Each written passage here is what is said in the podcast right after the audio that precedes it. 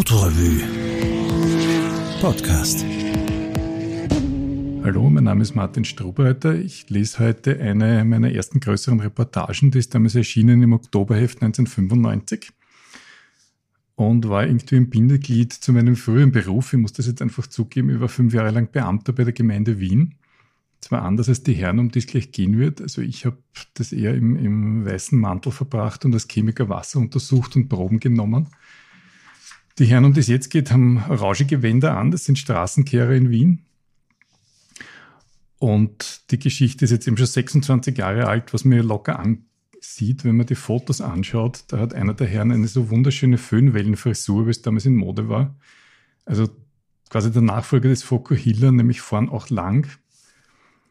Sehr schön anzusehen das Wirtshaus, bei dem wir damals waren, das war, glaube ich, am Ataberplatz. Das hat schon damals sehr überwurzelt ausgeschaut und hat dann, glaube ich, ein paar Jahre später auch zugesperrt, ist dann anmutig verfallen.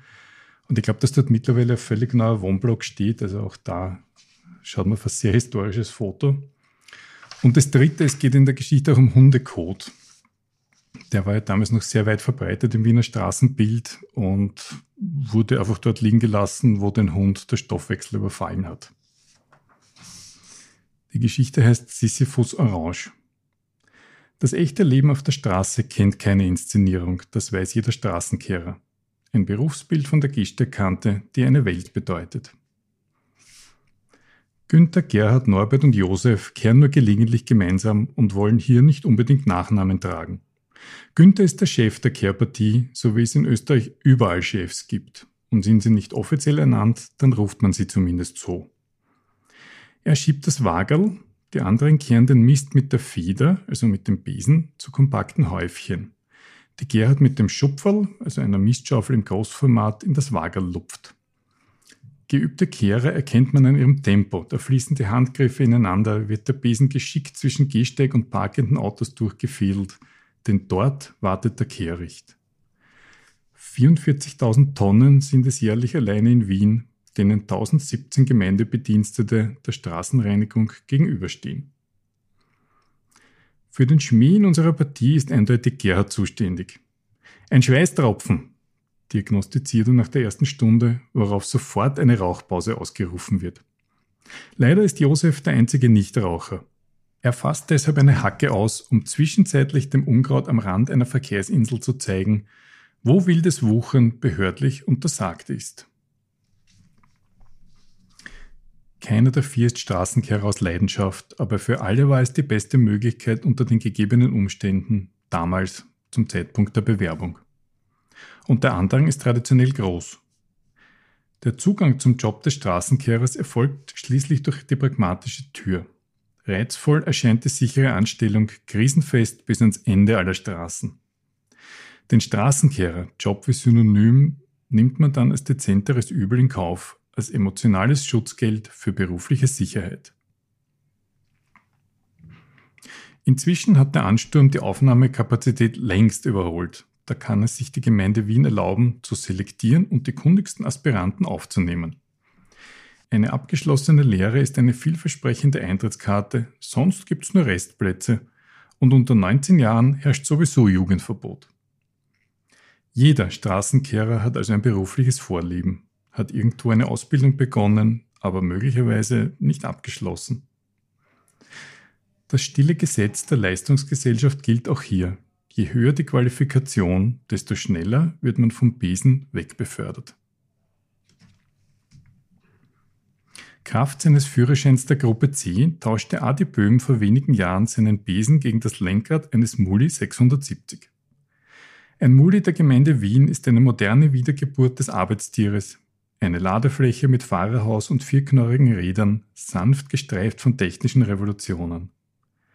Vor einigen Monaten wurden erstmals Mulis mit Federung ausgeliefert, seither besteht Adi Böhms Berufswelt nicht mehr aus vibrierenden Bildfolgen. Auch der Tacho stellt eine absolute Neuerung dar. Mit gebotenem Optimismus reicht die Skala bis 120 kmh. Die oberen zwei Drittel übersteigen aber die Fähigkeiten des Muli. Er geht 40, bei günstiger Witterung 42. Dann tanzt das unbeladene Heck bis in benachbarte Fahrspuren. Ein echter Muli ist aber nur selten unbeladen Auf seinen Zwillingsreifen ruht die Last der Straßenreinigung. Adi Böhm sammelt den Müll aus den Handwagen der Straßenkehrer und führt ihn zum Müllplatz. Bis die Kehrer ihren Wagen erstmals gefüllt haben, fährt er im Muli durch den Kehrbezirk, um Fälle anonymer Sperrmüllweglegung zu bereinigen. Besonders in unmittelbarer Nachbarschaft zu Altglas- oder Altpapiercontainern schälen sich morgens abgewragte Fernseher, traurige Waschmaschinen und verstoßene Sofas aus dem Schutz der Dunkelheit locker eine Wagenladung täglich. Gegen dreiviertel acht kommt Adi Böhm erstmals zum Ohrwageln vorbei. So nennt man in Wien das Rüberschaufeln des Mülls vom Handwagen auf die Ladefläche des Muli. Vor der Frühstückspause um 9 Uhr ist das Wagel schon wieder voll, wird aber kurzzeitig beiseite geschoben, weil getan werden muss, was zu tun ist. Zeit für einen kurzen Abstecher zum Wirten. Auch in der Pause sitzt jeder Handgriff, dauert sie doch nur dürre 15 Minuten und der Kalorienhaushalt ist fünf Stunden nach dem Aufstehen und drei Stunden nach Arbeitsbeginn schon tief im Minus. So verlassen eine Portion geröstete Leber und drei Hemmend Eggs die Küche, begleitet von einer Anzahl von Brotscheiben. Ein paar Minuten später ahnt man, spurlose Beseitigung ist der Inhalt dieses Berufs. Der Arbeitstag eines Straßenkehrers beginnt um 6 Uhr, also eigentlich noch in der Nacht. Dementsprechend läuft der Schmäh vorerst auf Sparflamme, aber nicht lange. Wohnliches Dienstklima entsteht am ehesten im Mikrokosmos der Partie, aber nur wenige Kehrer sind in Gesellschaft unterwegs. Meistens schiebt ein Mann alleine das Wagel dem Tag entgegen, so schnell es halt geht. Manchmal rücken sie zu zweit aus, aber nur selten besteht eine Partie aus drei bis vier Mann. Diese seltene Formation heißt dann Rennpartie, aber keiner weiß warum. Eine Anzahl von Männern betreut ein streng markiertes Revier, weil die Stadt mit magistraler Präzision in Kehrbezirke unterteilt ist. Kaum ist das Planquadrat ausgekehrt, geht die Arbeit von vorne wieder los. Ein Straßenkehrer kreist wie ein verwunschener Planet in konzentrischen Kreisen um das nie erreichbare Ziel der keimfreien Stadt. Deshalb kennt er die intimsten Details seines Kehrbezirks, auch die bevorzugten Wege städtischer Hundebesitzer werden anhand mirakulöser Anzeichen identifiziert. Dort, sagt Günther und zeigt in die einzige Gasse mit Bäumen, dort ist die verschießendste Gegend, solcher Granaten. Dabei formen seine Hände einen Haufen von der Größe eines Gugelhupfs. Gehäuftes Auftreten von Schaufel und Besen ist also bei Hundebesitzern nicht zu erwarten und beim Rest der Stadt schon gar nicht.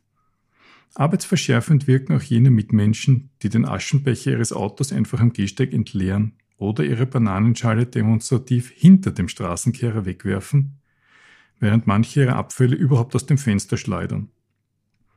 Gerhard weiß das, seit er einmal knapp von einem gefüllten Paprika verfehlt wurde.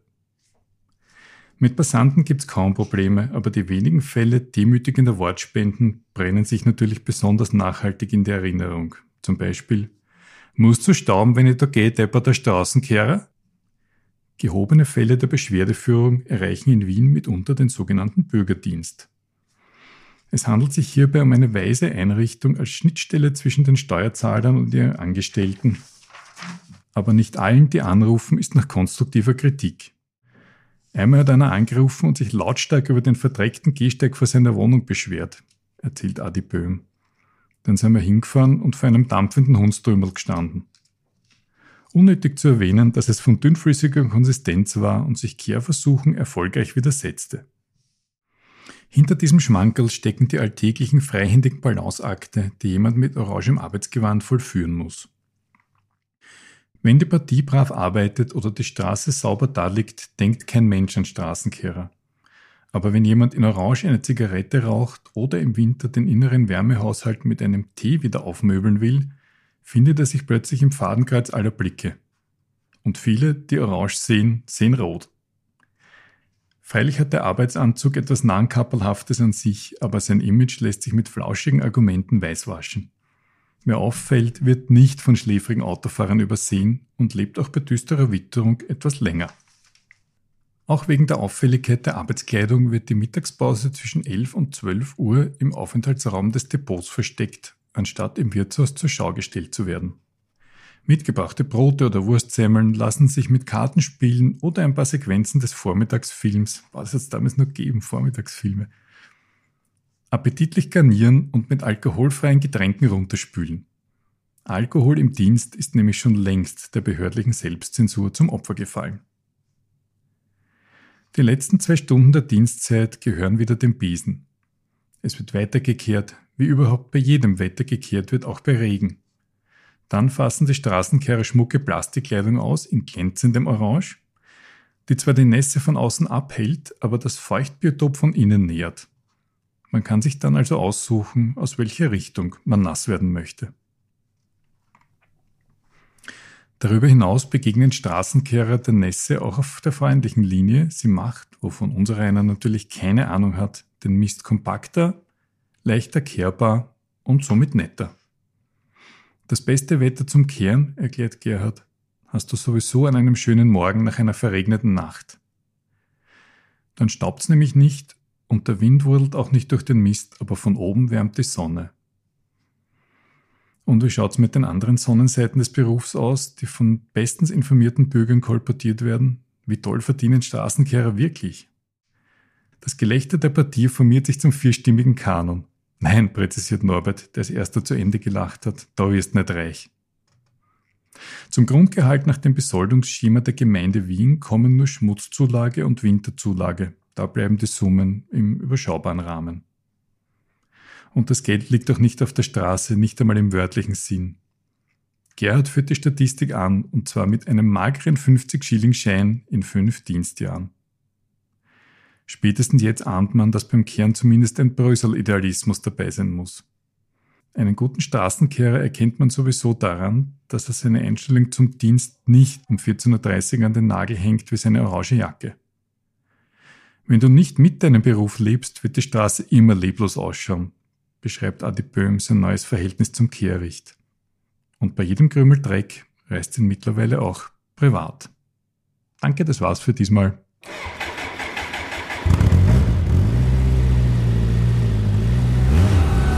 Autorevue Podcast.